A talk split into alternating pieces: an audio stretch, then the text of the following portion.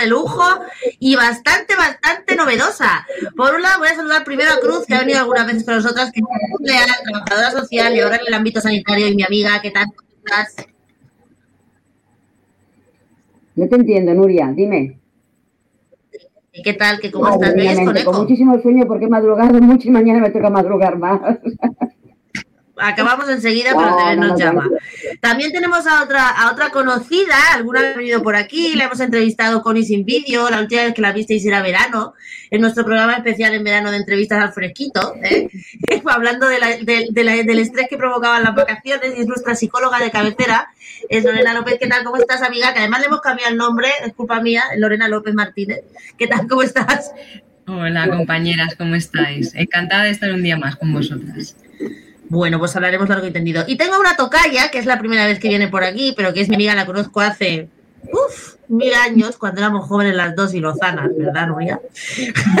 y ella es del ámbito educativo, ella es profesora, se llama Nuria Galdón, y para el tema que vamos a tratar hoy creo que su, que su aportación es mucho, mucho más que interesante. Nuria, que bienvenida a las aquí.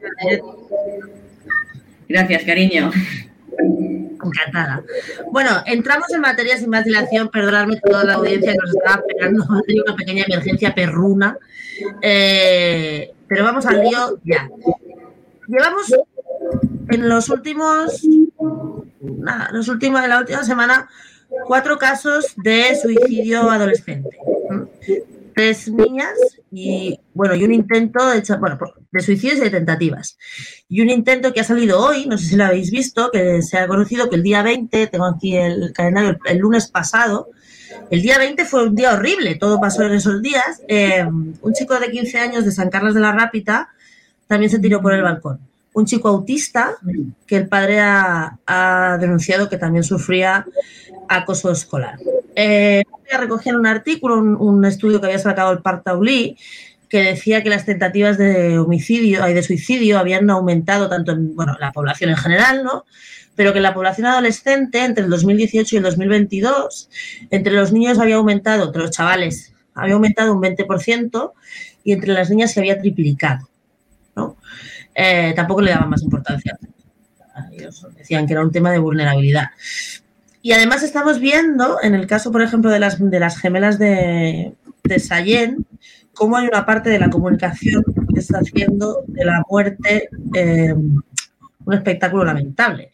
Yo el otro día leí un artículo de Maika Navarro en La Vanguardia que me recordó, yo no sé si alguna, a lo mejor Lorena es muy joven, no se acuerda, pero Cruz y Nuria seguro que se acuerdan y nuestra audiencia también, de aquellas épocas asquerosas del periodismo amarillo de sucesos de Alcácer. Pues a mí me recordaba algo así porque era una información que no era información, que era morbo, además era especulación, con el tema de Alana, la niña que quería que se la llamara Aníbal. Bueno, perfecto. Eh, ha sido como muy, está haciendo todo como muy tétrico, ¿no? Entonces, desde las vertientes que tenemos aquí, gracias ya está empezando la gente a participar por el chat, eh, queremos dar un poco de luz, un poquito de luz, a, un poco de explicación a lo que está pasando, ¿no? Eh, la psicóloga, primero, también quería preguntarte, Lorena, ¿qué está pasando y si hay un poco de efecto de imitación? No, no sé, no, porque todos, todos fueron más o menos los mismos días, ¿no? Claro, eh, por una parte sí es verdad que en la adolescencia es un momento de, especial vulnerabilidad, ¿no? Porque es cuando eh, dentro del desarrollo madurativo de, los niños y, las niñas van buscando como esa, identidad, eh, van buscando, a partir de la comparación social con sus iguales, quiénes son, también empieza esta imitación, no, no en el no, no el tema de, suicidio, ¿eh? pero también eh, hay un factor que afecta especialmente a la adolescencia, que no tanto al suicidio quizá en personas adultas, que sería mmm, esta parte de un pequeño mmm, contagio social. Es decir, cuando hablamos, siempre eh, una de las recomendaciones que decimos es que hay que hablar del tema del suicidio, ¿no? Cuando tienes ideación suicida, eh, poder compartirla con los demás. Claro, mm, está bien, está bien, pero hay una parte que es que si eh, adolescentes están compartiendo con sus iguales, adolescentes también, que están en desarrollo neurológico, ¿vale? están en un proceso de neurodesarrollo y explican estas, ideaciones suicidas, es como que está bien poder contarlo, pero la otra parte quizá no puede estar sosteniendo eh, lo que esta primera comenta, ¿no? Eh, yo recomendaría que si que, que puedes compartir con tus amistades esta ideación suicida que estás empezando a tener, pero también poderla compartir con adultos o con alguien ¿no? que esté em, que, bueno, que, esté en la adultez y con profesionales de salud mental, además de con tus iguales, ¿no? que con esto te puedes desahogar, pero necesitamos a alguien que, que nos pueda escuchar en la otra parte y que nos sostenga con estas ideas que estamos empezando a tener. Eh, Nuria, tú trabajas de profesora en el ámbito educativo con los sujetos de, de chavales y chavalas eh, y además eres una tía joven, quiero decir, no eres una profesora de hace mil años. Tú no hace, no hace tanto que estabas ahí, en, la otra parte, ¿no? ¿Qué está pasando con los chavales y las chavalas? Tú que estás en la primera línea, ¿y qué crees tú como profesora? Porque yo, por ejemplo, esta tarde he visto unas noticias, ¿no? Del tema de Sallén y del tema de, este de, San Carlos. Hostia, ¿la culpa la tienen los profesores? Entonces, ¿ahora la culpa la tienen los profesores? ¿qué es lo que está pasando? Se oye.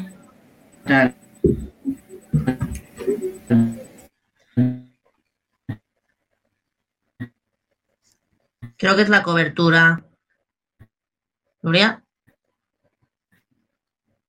Sí. Bueno, Cruz, mientras arreglamos el tema de cobertura de, de Nuria, que te pregunto lo mismo que a ella. Tú también estás ahí, tú estás en el ámbito sanitario, estás viendo lo loca que se está volviendo la gente desde el COVID, porque además estás en el ámbito sanitario desde la pandemia. ¿Qué, estás, ¿Qué es lo que estás viendo tú desde tu trinchera, que también es de las primeras? Porque también siempre se reprocha que nadie en el médico, en los médicos, en los centros sanitarios detecta nada. Eh, a ver, en, digamos, por ejemplo, en lo que es en atención primaria, sí que se ve algún caso. Eh, yo en todo este tiempo he visto, he visto dos, eh, dos que eran niños, eh, bueno, a ver, unos 11 eh, años más o menos. y luego he visto uno ya adulto, un jovenzano de unos 18, 19, em, transgénero, ¿no? a ver, los, todo el personal sanitario se les trata con muchísimo, muchísimo, muchísimo respeto y muchísima delicadeza, ¿no? No se comenta, no se comenta, nadie quiere mojarse, nadie quiere comentar el tema, simplemente me imagino que es un tema que se resuelve la, familia con el doctor o la enfermera que les corresponda, ¿sabes? Y, por lo demás, todo si, ah, si se hace alguna derivación por alguna cuestión concreta y hay que hacer alguna prueba específica, alguna cosa, eh, siempre con una delicadeza extrema, ¿no? Eh, el clima general es que, digamos, es un tema que no, se quiere tratar, digamos, eh, abiertamente, porque hay temor, hay temor a, bueno, a ser sancionado socialmente, a que, te, a que te insulten, a que te llamen de alguna manera, a que te aparten o a que, bueno, a que puedas salir perjudicado. Sobre todo es a ser, a ser señalado, a ser señalado como, como como reaccionario o como, o como derechoso, ¿no? Yo creo que básicamente es eso. Yo quería comentar una cosa y es que, por ejemplo, el, el, tema del suicidio, ¿no? Eh, es mucho más, eh, es mucho más, digamos, que, el tema, que el tema de este de lógicamente, ¿no? Pero eh, es muy importante el, tema de Sayén, las connotaciones que tiene. Yo acabo de ver en el telediario hace un momentito, me llamaba mucho la atención que ha salido la noticia y se referían en todo, en todo momento al, al, niño eh, Iván, ¿no? No mencionaban, no mencionaban para nada, no mencionaban para nada a la hermana que está en el hospital. Eh, y lo bueno del caso es que cuando han, han puesto la voz de, de, los, de, lo que pensaban los compañeros y compañeras de clase, se referían a ella en femenino, ¿no? Es decir, los médicos están eh, haciendo una labor de, manipulación, mientras que su entorno, su entorno próximo, las compañeras, se referían a ella conforme la habían golpeado y, siempre en femenino, ¿no? Eso por una parte. Y luego, por otra parte, es, lo que quería comentar, el, uso que se está haciendo de este tema, porque conviene en este momento, porque están aterrorizados con la posibilidad que ya saben que va a suceder como con la ley del sí es sí, de que de pronto empiecen a suceder eh, casos que vienen titulares. ¿no? Eh, el tema del suicidio, por ejemplo, en, en, contraste con esto, por supuesto, los datos que has dado tú, Nuria, de eh, que, que, triplican en, en, intención, en, intención, los datos que hay, bueno, yo tenía aquí apuntados algunos, son cinco veces más que los de, que los de, los de, que los de, los de en mujer, en niñas que, o en jóvenes que en chicos, al menos en la tentativa, y en mujeres también, en las tentativas de suicidio son superiores. Pero la consecuencia. De hecho, las mujeres, las personas que más se intentan suicidar son las mujeres entre 40 y 55 años, más o menos. Y los que más se suicidan son hombres de mayores, mayores de 65. Y es muy curioso porque aquí también interviene el género. Aquí también interviene el género y este debate no sale. Es decir, ¿por qué se suicidan mucho más hombres mayores de 65. Tiene que ver con su masculinidad, ¿no? Ya lo dejo simplemente ahí. A ver si mi Nuria ha conseguido restablecer su conexión. Sí, en principio sí, espero que no se otra vez. Perfecto. Háblanos del instituto. ¿Qué está pasando en los colegios? ¿Qué está pasando con la educación? Nuria es muy, es muy interesante. Si la seguís en redes, yo os recomiendo mucho porque hemos crecido con, con que es su hija desde que era muy chiquitilla, y el esfuerzo que pone mi, mi compañera, mi tocaya, en educar a esa niña en absoluta libertad y sobre y en absoluta es, es alucinante. ¿no? Yo la veo y digo, ojalá todas las madres fueran como ella. Pero además es profesora, entonces, ¿qué, qué es lo que está pasando en tu, en tu circunscripción, en tu, en tu jurisdicción? ¿Qué pasa? A ver, el tema de, de los suicidios entre adolescentes y sobre todo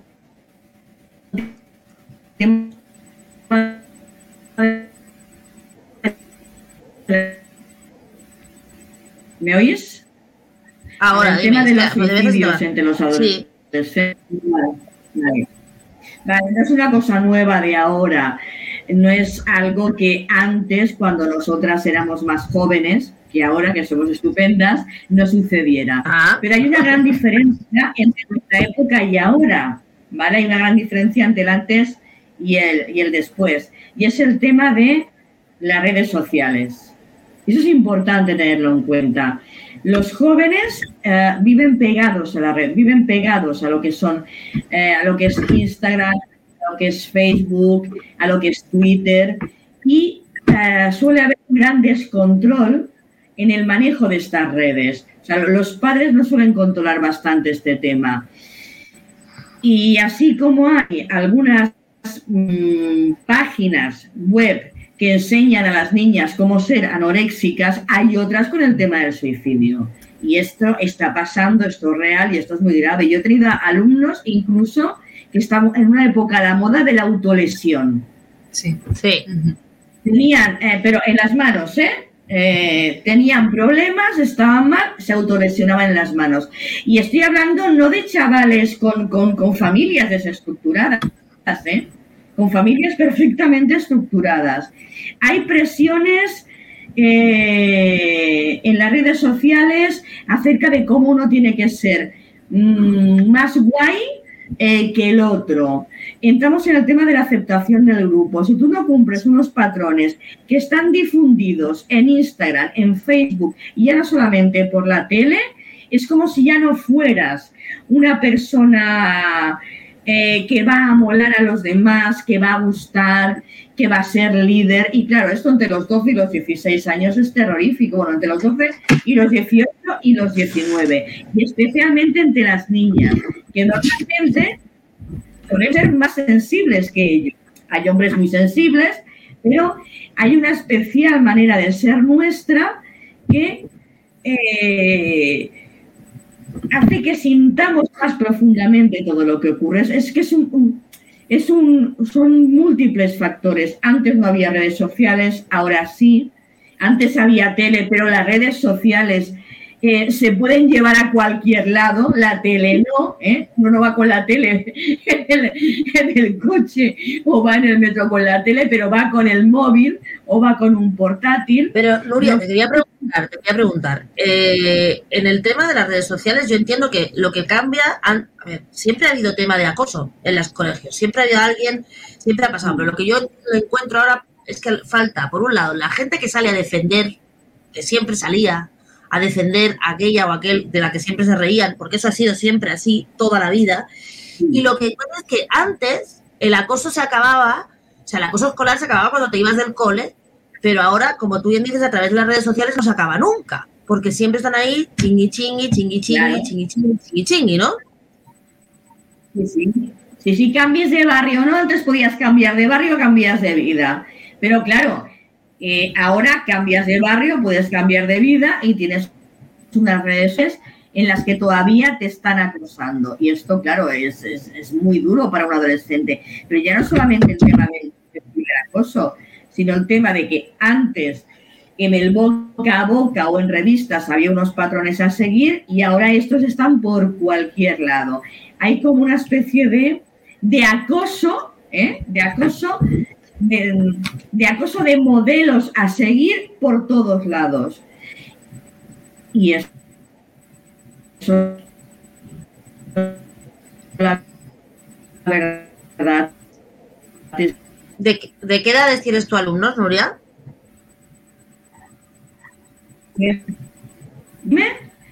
Yo alumnos ¿Entre qué edades das tu clases? 18 años.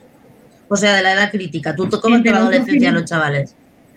Yo me como la crítica y se nota. Ahora, se ahora vuelvo contigo. Eh, Lorena Cruz, eh, o sea, abro la mesa, cualquiera de las dos puede intervenir a lo que está diciendo.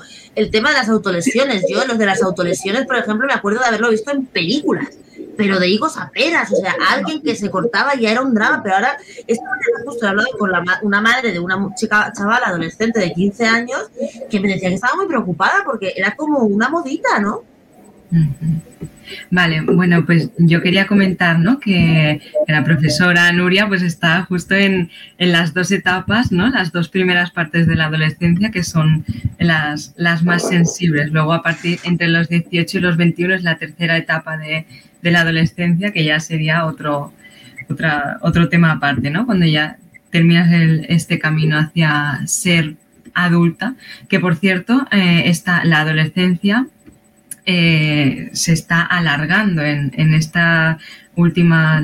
Eh, etapa, en este último momento histórico se está alargando y encontramos también la infantilización en las universidades, que esta mañana lo comentaba con compañeras psicólogas en mi trabajo.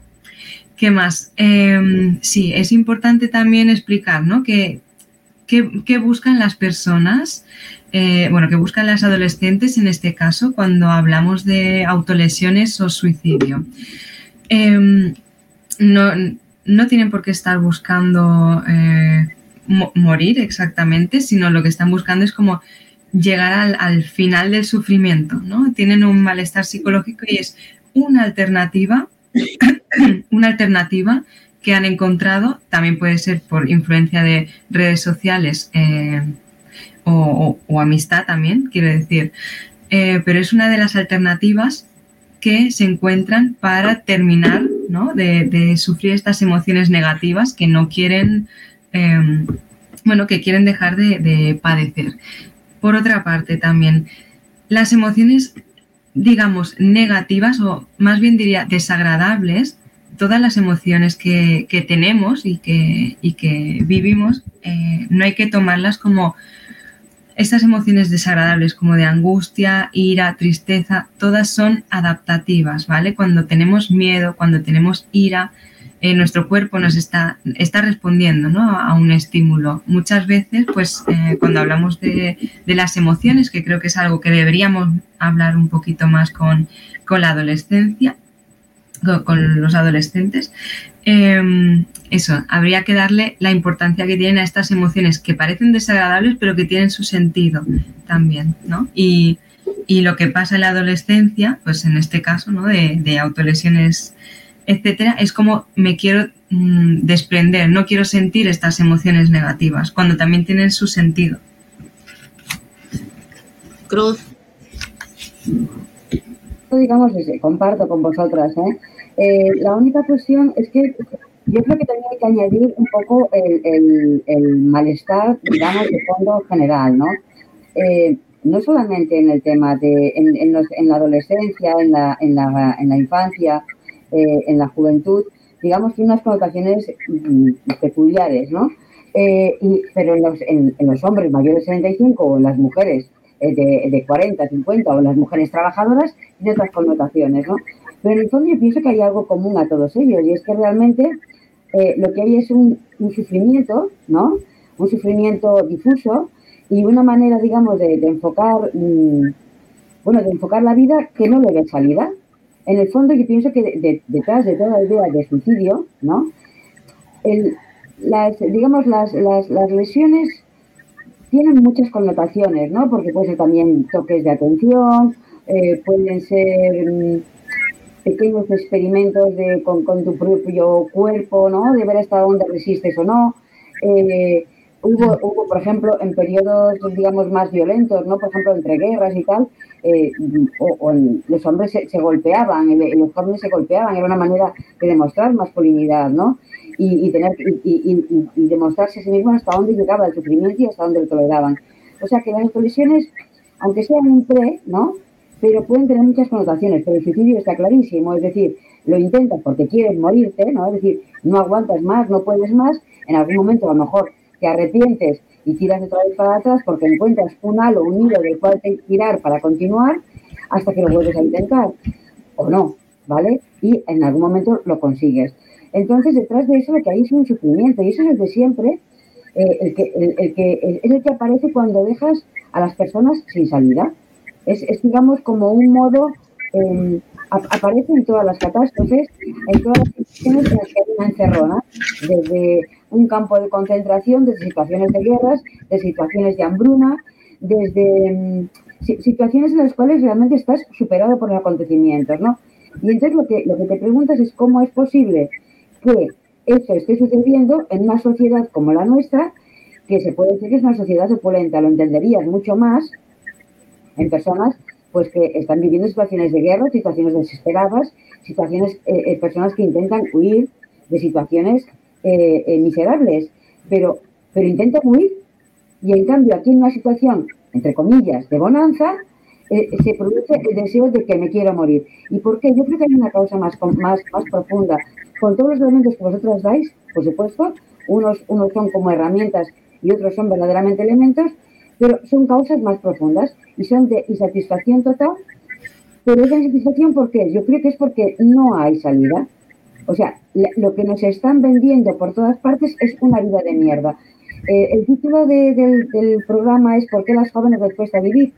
Y, yo pienso decir, en el caso que hemos dicho, ¿no? Que las, mujeres tienden más, eh, las niñas eh, lo intentan mucho más y lo consiguen mucho más llegar al suicidio, piensas, ¿y quién coño quiere ser mujer en estos tiempos?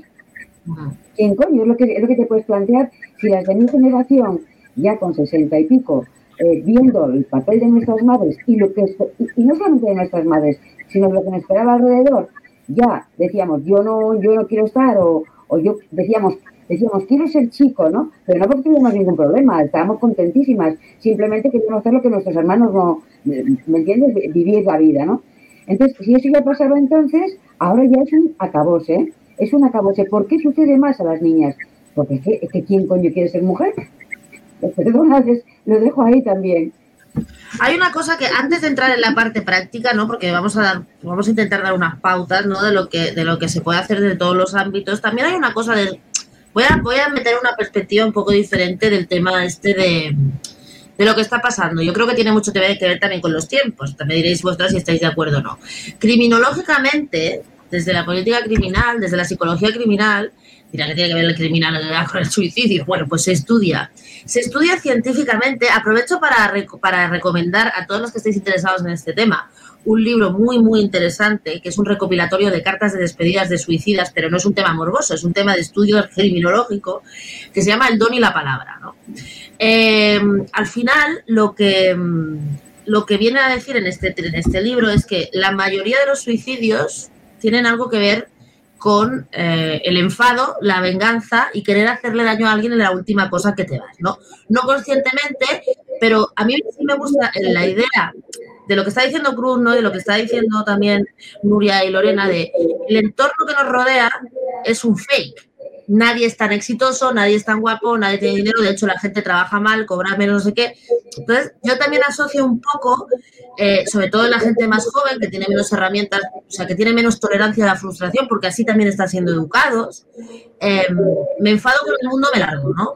Porque yo, uno de los casos de estos cuatro días de esta semana es el de una chiquita, una cría de una familia completamente estructurada eh, sin problemas económicos aparentes y que, bueno, pues que se, se, enfadó con el mundo y se, se, mató, ¿no? O sea, con 16 años.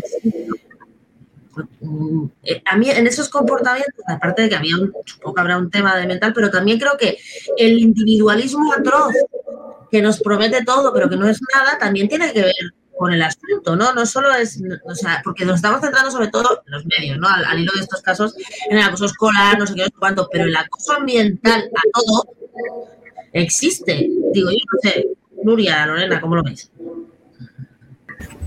¿Quieres comentar tú, Nuria? A ver, eh, yo lo que creo es que estamos ante una generación de cristal. Ajá aparte de todo lo que hemos comentado, aparte de que ahora eh, el bombardeo de inputs varios es más fuerte que antes por tema de por el tema de las redes sociales está cristal. De ahí que haya una baja tolerancia a la frustración. De ahí que a la mínima eh, se rompan. De ahí que todo les parezca un gran drama. De ahí que, por ejemplo, como has dicho tú, Nuria, te encuentras, y como he dicho yo también, con casos de, eh, de autolesión o de intentos de suicidio, frustrados o no, de niños y de niñas que pertenecen a familias que no tienen, al menos aparentemente, al menos aparentemente, ningún tipo de problema. Claro, antes éramos más fuertes. O, o, parecíamos más fuertes, sobre todo comparados con la actualidad. Y sobre todo tanto niños como niñas, y especialmente niñas, que parece que ahora sean como más, más, más de cristal. Entonces, dentro de lo que es el mundo educativo, también colaboramos en que se frustren fácilmente, porque los niveles de, exigencia son mínimos, mínimos, y a la mínima que les aprietas un poco, ¡pam!, lo hunden para abajo. Antes estábamos más acostumbrados a, a pencar, a currar, el valor del esfuerzo, pam, pam, pam, pam. Ahora ya no tanto.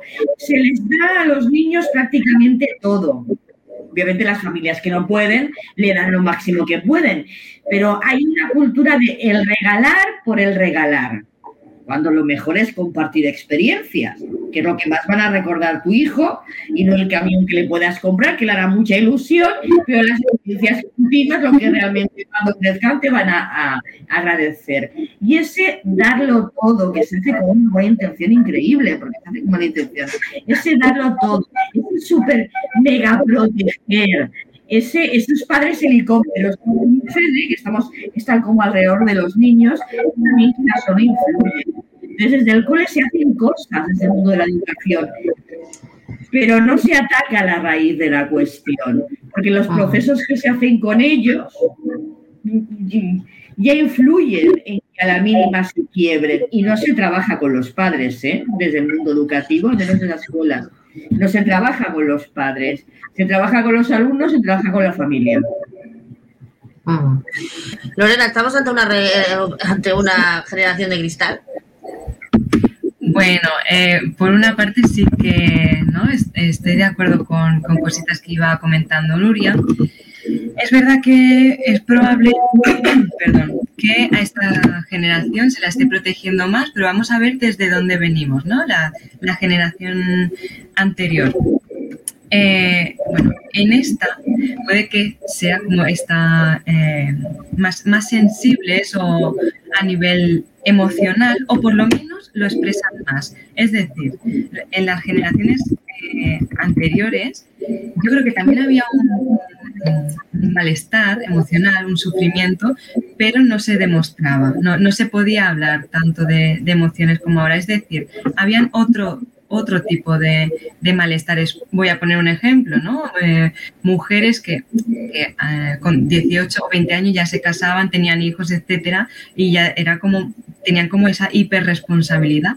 Sí, y si no tenían ya su propia familia, estaban cuidando de, de otras de, otros familiares, ¿no? Si no habían creado su propia familia ya. Es decir, en otro momento, en otra época, otro tipo de eh, malestares, también psicológicos, pero no se explicaban como, como se pueden explicar ahora. Eso, eh, por una parte, es decir, son problemas, malestares diferentes. Quiero decir que las mujeres antes también tenían eh, las adolescentes, 18, 20 años cuando te casabas, pues también eh, aún eras adolescente, pues tenían otro tipo de malestar emocional y entonces no podíamos eh, compartirlo con, con otras mujeres, ¿vale? Aunque a muchas o a todas nos pasaba lo mismo. ¿Qué más? sí, actualmente las redes, las redes, las redes sociales son redes sociales por internet, ¿no? Es decir, Em, antes, cuando teníamos algún malestar psicológico, algún problema o cualquier tipo de experiencia, ¿eh? la compartimos con nuestra red social, con, las amigas y los amigos del pueblo, o sea, personas que podías hablar de tú a tú. Ahora algo que pasa es que las redes sociales son a través de Internet y por tanto tenemos eh, tanto adolescentes como en, otras etapas ¿eh? de, vitales, tanto cuando somos adultas, etc creemos que formamos parte de un grupo. Cuando tenemos, dejemos estas redes sociales por internet, creemos que estamos formando parte de un grupo, aunque todo esto es un poco como, como una nube. ¿eh? Realmente em, formamos parte de ese grupo o no. Eh, cuando hablábamos de autolesiones o de tentativas de, suicidio o de querer explicar eh, conductas o ideación suicida, muchas veces, por ejemplo, en redes sociales como TikTok, se comparten este tipo de, ideas eh, creyendo que estás perteneciendo a, un grupo. Es como sentirse como... Es como sentir esa identidad intragrupal, aunque es un poco mm, difusa, no es como una mm, bomba de, humo. Creemos que pertenecemos a un grupo, pero realmente no, sabemos si, es así. No sé si me explico, ¿eh? Quiero pasar un poco del, asunto. Quiero, antes de, antes de empezar a ver cómo se, cómo se arregla este asunto, cuál es la ruta crítica, ¿no? La ruta crítica de cuando pasa algo, porque ¿qué hacemos, no? O sea, y quiero mm, que dos cosas. Antes de entrar en eso, cuando hablamos de la generación de cristal, yo me acuerdo, por ejemplo, y ahora que a Cruz me abra el micro porque le voy a preguntar directamente a ella, em, acuérdate, yo me acuerdo que tú, habrás, que tú habrás vivido, eh, por ejemplo, toda la generación eh, que se llevó por delante la heroína.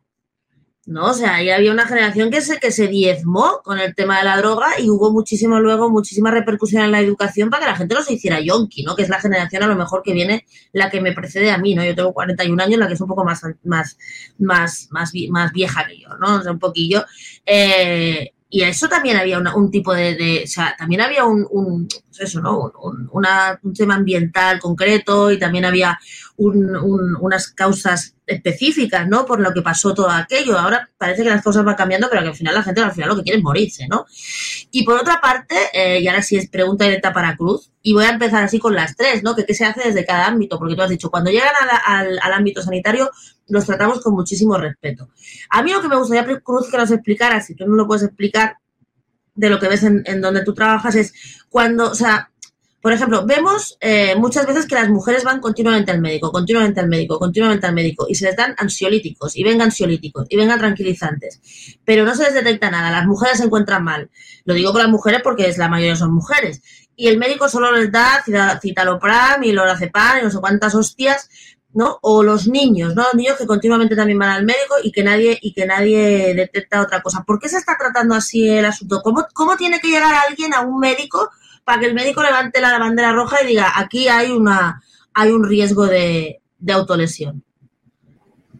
Ya tienes el micro. Yo, eh, yo creo que eh, la cuestión eh, es que falta, falta de entrada a la hora de, intervenir o de hacer diagnóstico eh, una perspectiva de, género, ¿no? Una perspectiva feminista, una perspectiva feminista. Es decir, si tú lo tomas eh, por el hecho, es decir, no solamente en, la intervención sanitaria, sino también en servicios sociales, ¿no?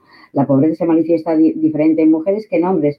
Lo que estaba diciendo, por ejemplo, al principio de por qué incide más el género en hombres mayores de 65, porque los hombres de entrada acuden muchísimo menos al, médico. Se, enferman exactamente igual, pero no se cuidan, se abandonan, tienen, tienen digamos, eh, hábitos mucho más tóxicos. No solamente porque no manifiesten las emociones, sino porque las, las, emociones que manifiestan son negativas y porque se imponen a sí mismos un modelo, un modelo de conducta, digamos, que les lesiona.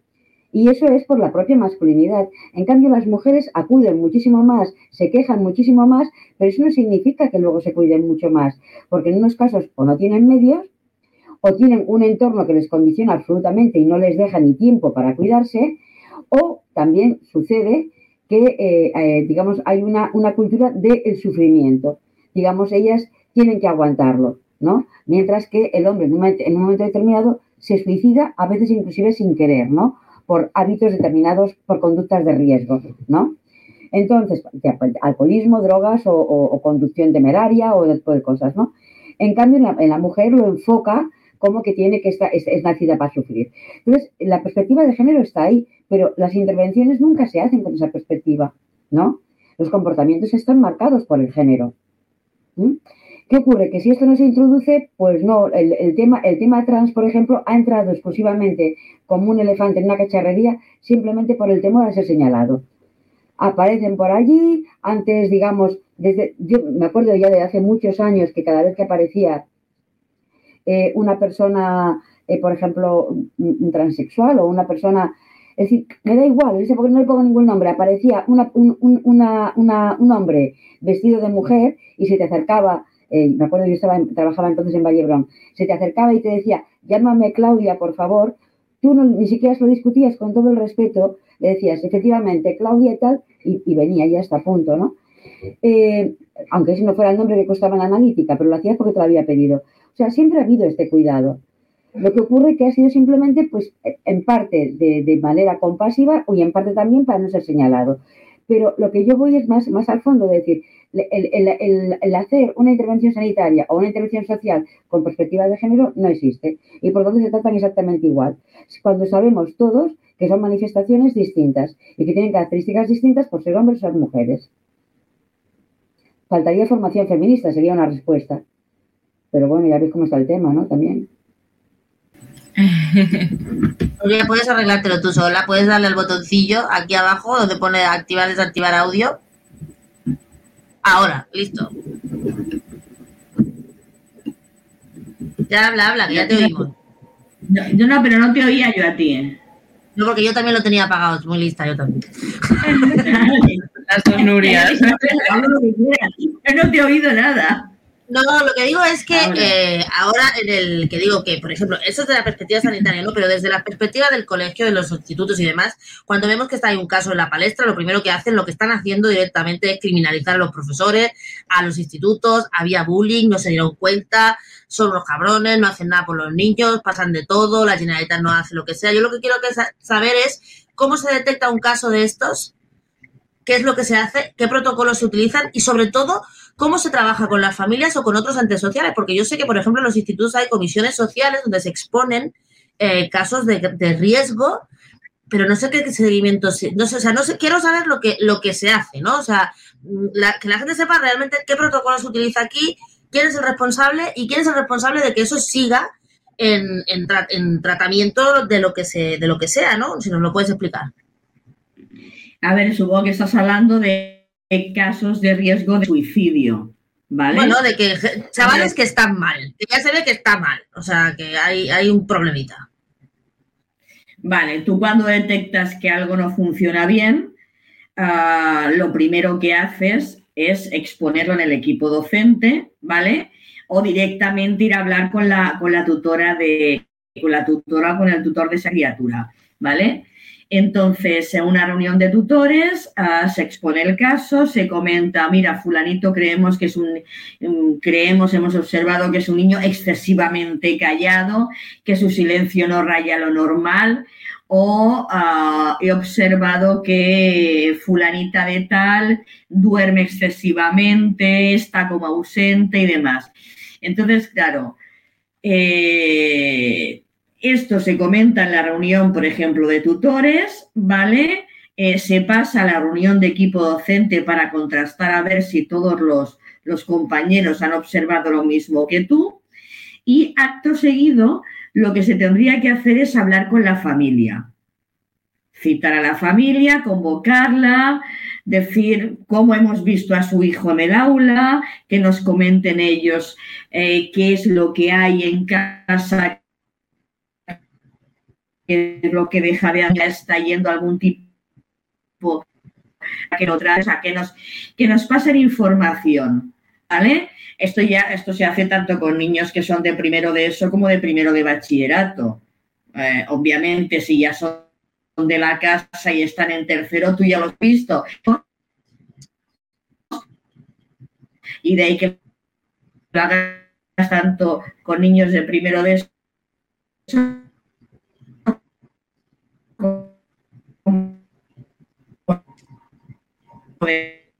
de, de segundo.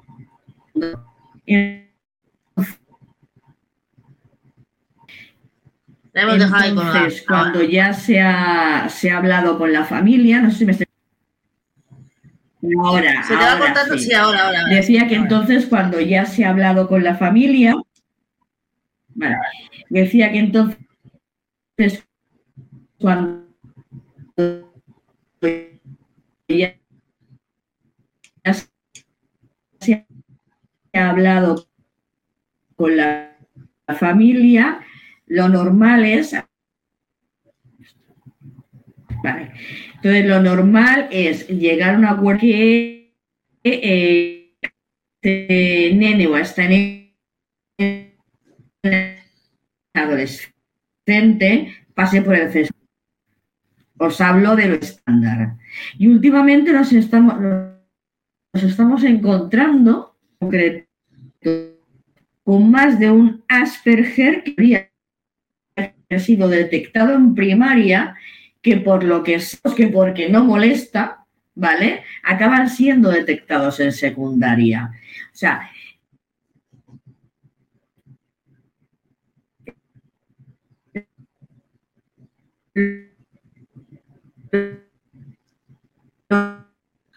ya me tienen problemas con, el, con la cobertura, a ver si lo recupera. Mientras tanto, Lorena, te voy a dar la última, la última, porque es importante. Em, sí, mientras, mientras, mientras, Nuria, mientras Nuria se recupera. Lo que nos encontramos cada vez más es que. No. No. no. Ahora. Ahora. Ahora sí. Dale, dale. Lo que nos hemos encontrado en ocasiones es que si el niño o la niña había molestado en primaria, se le ha hecho algún tipo de valoración, pero si no, al final se le acaba haciendo la valoración en secundaria cuando ya es tarde. Mm. Fundamentalmente es esto, y es por los casos se trata de la Comisión de Atención a la Diversidad, que es la CAT, donde hay un representante del EAP que lo que hace es coordinar las diferentes actuaciones que se hacen en el centro. ¿Y qué papel juega la familia en toda esta historia?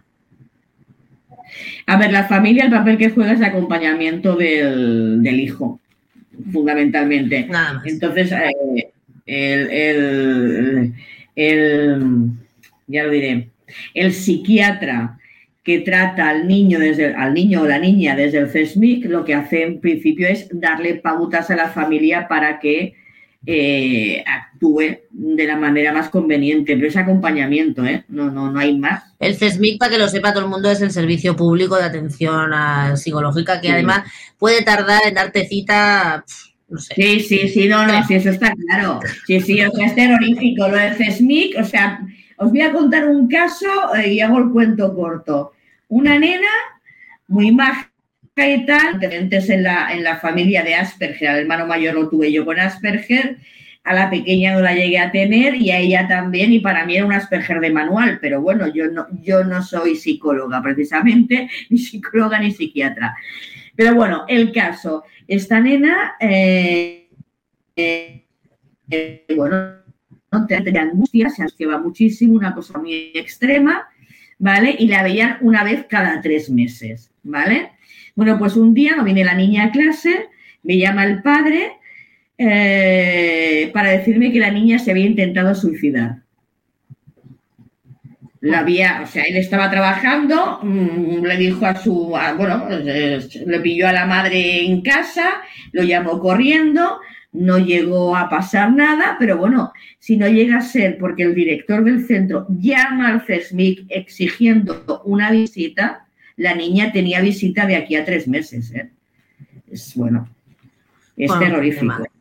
El, tema de, la de la salud mental en niños y adolescentes por lo que hace la República es terrorífico, es terrorífico. Sí, sí, ¿eh? sí, Lorena, has dicho antes, eh, queremos recordar que si alguien tiene algún problema, que si alguien tiene que hablar con alguien, hay dos números de teléfono específicamente para esto, es el 024 y el 061 en Cataluña. Cualquier momento se puede llamar. Eh, Lorena, ¿qué hay que hacer? O sea, ¿qué hay que hacer? Porque es la pregunta del millón. O sea, ¿qué hay que hacer? ¿Cuáles son las señales que hay que tener en cuenta? ¿Qué es lo que hay que estar al loro? ¿Qué es lo que es importante? ¿Qué es lo que no es importante? Porque también hay cosas, tampoco vamos a volver psicóticos, pero eh, ¿qué es lo que hay que hacer? O sea, ¿qué es lo que hay que tener en cuenta? Porque hay, en este momento hay auténtica psicosis entre los padres de niños y niñas preadolescentes y adolescentes también por el tema del famoso contagio social, ¿no? O sea, estamos viendo cómo se, corren esos retos estúpidos de hacerse daño por ahí, no, no vaya a ser, ¿no? Entonces, ¿cuáles son las señales y qué es lo que hay que hacer urgente, ¿no? En los casos concretos. Vale, pues si os parece bien, primero voy a dar algunos datos sobre CESMI, porque yo como llevo tanto, bueno, llevo unos cuantos años trabajando en salud mental, eh, primero decir que después de la pandemia, doy unos cuantos datos y hablamos de esto, ¿eh? de, señales de, alerta.